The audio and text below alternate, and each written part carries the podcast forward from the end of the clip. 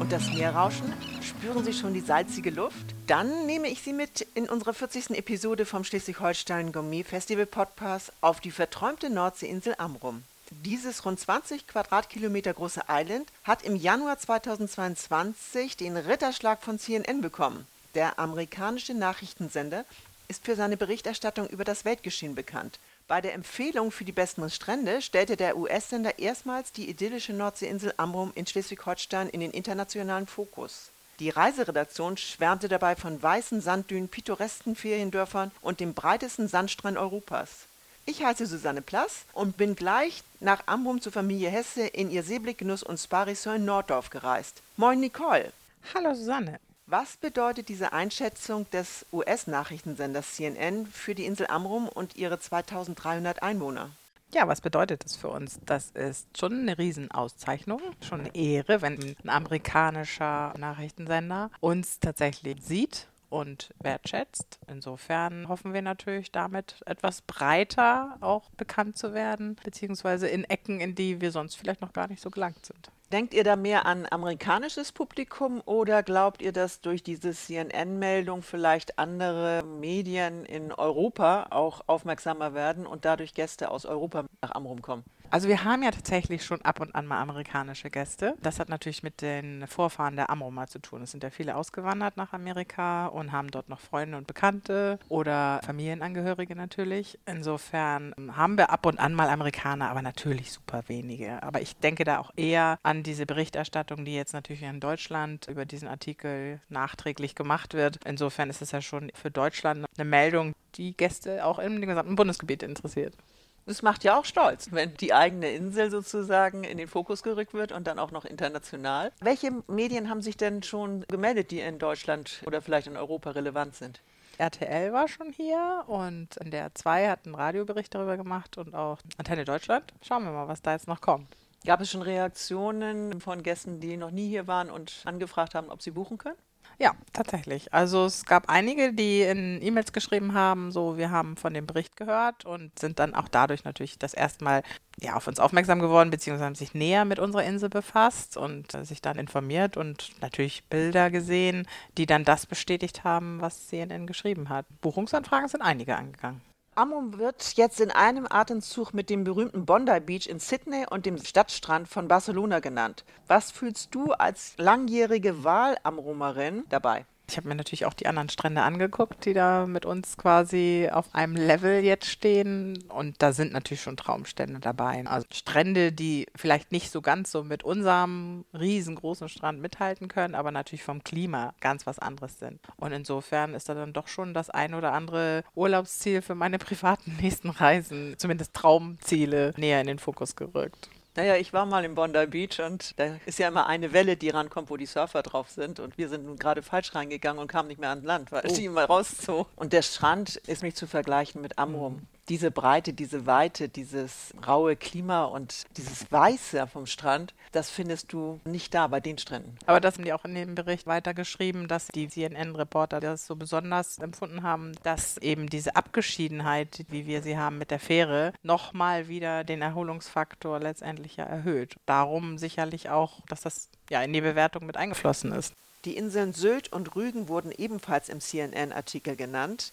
Aber diese beiden Inseln sind ja auch schon viel bekannter, weil auch viel Showbusiness dort Urlaub macht. Und sie sind auch schneller zu erreichen. Alleine Sylt hat einen Flughafen. Die Erreichbarkeit von Amrum ist ja nur über die Fähren gewährleistet. Hat das Einfluss auch auf die internationale Touristik? Jeden Fall. Wenn man jetzt sagt, also man ist äh, wunderbar schnell erreichbar, ist das sicherlich ein Kriterium für Gäste. Auf der anderen Seite kann eben auch diese Abgeschiedenheit, dieses außergewöhnliche oder schwer erreichbares Ziel auch wieder ein Punkt sein für Gäste, wo sie sagen, da kommt nicht jeder hin oder da ist dann nicht ganz so viel los, weil im Grunde genommen will ja jeder eben die Insel auch ein Stück weit weg für sich haben. Und ich habe ganz viele Gäste, die dann sagen, ah, wir werden zu Hause mal ein bisschen Werbung machen. Ach nee, lieber doch nicht, weil dann kommen nachher unsere ganzen Freunde und Familien auch hierher, weil wir wollen die Insel für uns haben. Und Und das, glaube ich, ist das Besondere, was die Insel auch mit auszeichnet. Das ist natürlich auch uns und den anderen Amromern wichtig, dass das so ist. Es wird auch in dem Beitrag vor allem der Juli als beste Reisezeit für Amrum fokussiert. Hintergrund ist die Aktion der Reiseredaktion, die jede Woche einen Strand vorstellt. Ist die Insel im Sommer nicht schon seit jeher ausgebucht? Denn so viel Hotels und Pensionen habt ihr ja auch nicht hier. Ja, also wir haben insgesamt, sich die aktuellen Zahlen mal anguckt, an die 12.000 Betten verteilt auf fünf Dörfer. Das sind dann halt vier bis fünf Hotels, auch gar nicht Hotels und natürlich viele Ferienwohnungen, die in den Sommermonaten und zu Ferienzeiten und auch Feiertagen schon sehr gut ausgelastet sind. Das ist natürlich eine schöne Zeit im Sommer. Also klar ist das Leben was anderes und die Tage sind lang und trotzdem verteilt sich, selbst wenn die Insel ausgebucht ist, wie jetzt auch zu Silvester, verteilen sich die Gäste wunderbar eben weil der Strand so groß ist. Und auch im Sommer kann man seinen Strandkorb für sich stellen. Also wenn ich da andere Strände sehe oder die, die ich auch kenne, da ist dann wirklich Strandkorb an Strandkorb und man kriegt auch die Gespräche vom Nachbarn natürlich mit. Und das ist auf Amrum nicht so. Da lässt man sich den Strandkorb einfach fünf Meter weiter nach links stellen oder 20 Meter weiter nach rechts oder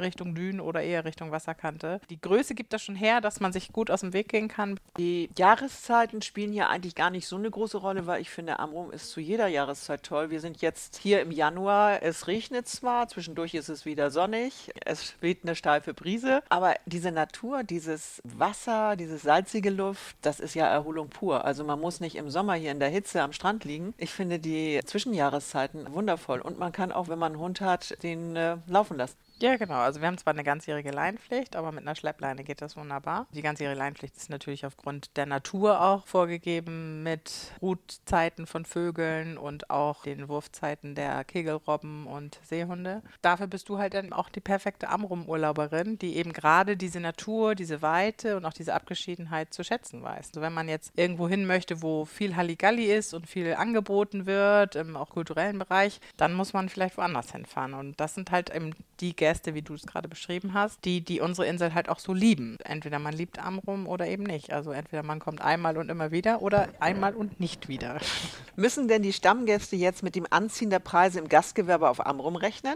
Ich denke nicht. Was uns natürlich für unser Haus wichtig ist, aber die Preise, die ich halt auch so in den Amrum-Prospekt sehe von den Ferienwohnungsvermietern, ist wirklich, dass wir uns viel Gedanken machen um das Preis-Leistungs-Verhältnis. Also es gibt wirklich sehr, sehr günstige Ferienwohnungen, die dann aber auch natürlich nicht großartig Service anbieten. Und wenn man eben sagt, ich mache aber es für meine Gäste ein bisschen schöner, so wie wir machen auch für unsere Ferienwohnungen, die wir angeschlossen an den Hotelbetrieb haben, beispielsweise im Brötchenservice, dass wir zweimal die Woche die Handtücher austauschen, bei Bedarf auch die Bett Bettwäsche alle sieben Tage, dass das schon wichtig ist, dass wir das gut kalkulieren, dass wir natürlich gut klarkommen. Wir haben zwar ganzjährig Saison, aber natürlich in den Wintermonaten weniger Gäste als zu Ferien und zu, zu Feiertagen. Und insofern ist das halt auch so gestaffelt, dass es verschiedene Saisonzeiten gibt. In den Wintermonaten haben wir eine geringere Kurabgabe, aber schon so, dass das alles auch noch so ist, dass das Preis-Leistungs-Verhältnis am Ende stimmt.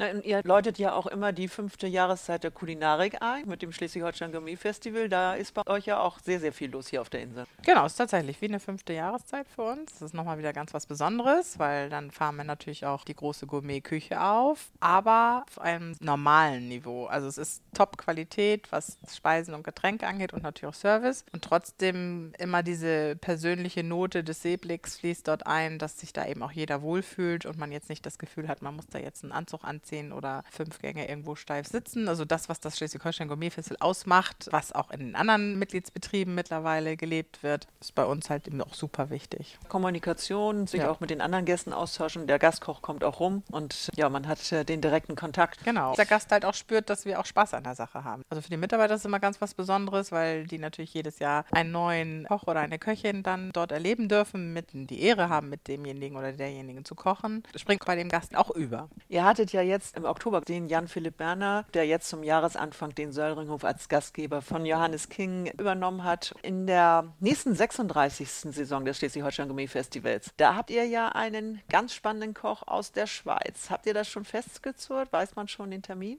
Ja, das war ganz toll mit Jan Philipp von unserer großen Schwester Sylt. Den kennen wir natürlich auch schon ein bisschen und hatten unheimlich viel Spaß mit dem. Also das ist echt ein ganz, ganz toller Typ, der auch echt auf dem Boden geblieben ist, aber unheimlich toll kocht. Seine Gerichte sehr spannend. Kulinarisch natürlich top sind, klar, sonst hätte er natürlich auch seine Sterne nicht. Aber er ist halt eben einer, der auch sehr dahinter steht, hinter dem, was er macht und das halt auch liebt und lebt. Also das Gourmet-Festival, was im vorletzten Jahr ausgefallen ist, wollen wir jetzt dieses Jahr nachholen. Und da kommt der Philipp Heid aus der Schweiz. Den kennen wir noch nicht persönlich, aber wir haben schon sehr viel mit ihm telefoniert und WhatsApp geschrieben. Ja, da freuen wir uns sehr drauf, weil das dann nochmal wieder ganz was anderes ist. Drücken alle Daumen, dass das dann nachgeholt werden kann. Ja, wollen wir nochmal zurückgehen auf CNN? Wenn jetzt ein Amerikaner bei dir anruft und mehr über die Insel Amrum wissen möchte, wie stellst du denn dein Island hier vor in der Nordsee? Wenn man sich die Insel von oben einmal anschaut, also wir haben etwas an die 20 Quadratkilometer Fläche und ein Drittel davon ist halt Strand. Das denke ich ist schon sehr besonders. Wir haben halt eine Wattseite, wo eben viele Vögel brüten und also viel landwirtschaftlich und vogelkundlich eben zu sehen ist. Und die Seeseite ist natürlich die, wo abgeschwommen, gesurft, gekeitet werden kann. Gibt es natürlich ausgegrenzte Zonen, die unter Naturschutz stehen. Für einen Amerikaner wahrscheinlich schwer vorzustellen sein, ohne irgendwelche Skyscraper.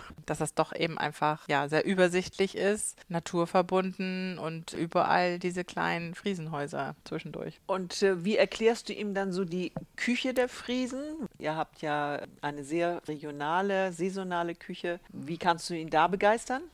Also ich persönlich kenne mich jetzt nicht so gut mit Amerika aus, muss ich sagen.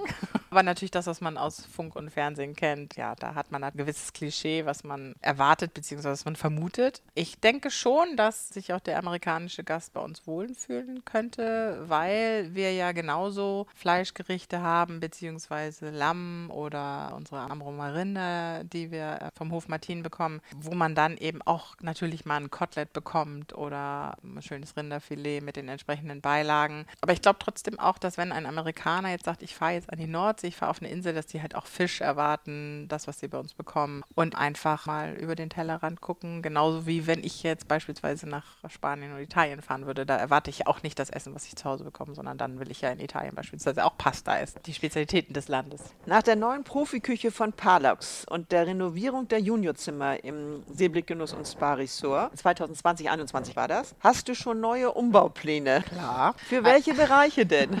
Also das habe ich mir tatsächlich ein bisschen von meinem Schwiegervater abgeguckt. Also mein Schwiegervater hat halt immer, wenn eine Baustelle im Gange war, sich schon die nächste überlegt und so mache ich das auch. Also wenn die Handwerker da sind und das umsetzen, was wir geplant haben, dann bin ich in Gedanken schon und denke, okay, was kann man als nächstes machen? Weil sowas natürlich vorausgeplant werden muss. Wir müssen gucken, zu welchen Zeiten die Umbaumaßnahmen gemacht werden können, dass natürlich die Gäste nicht gestört sind, beziehungsweise weniger Gäste da sind. Und insofern habe ich mir als nächstes Ziel unser Schwimmbad ausgesucht. Das ist halt ein klassisches Schwimmbad und das soll auch so diesen Wohlfühlcharakter bekommen, den wir jetzt in den Zimmern und im Restaurant und hier im Wohnzimmer, in dem wir gerade sitzen, realisiert haben. Also cozy und Relaxzone. Genau, Relaxzone und das, wie ich das auch im Rest vom Hause den Stil fahre, dass man erkennt, dass man auf einer Insel ist. Also, dass die Inselfarben dort wieder zu finden sind und auch die Inselmaterialien, dass man versucht, viel auf Holz und auf Stoffe zu gehen, soweit das halt in so einem Spa-Bereich geht. Da wird man natürlich jetzt keine Holzbänke aufbauen, sondern Holzoptik dann. Der Plan ist, kleine Kojen zu schaffen, in die man sich zurückziehen kann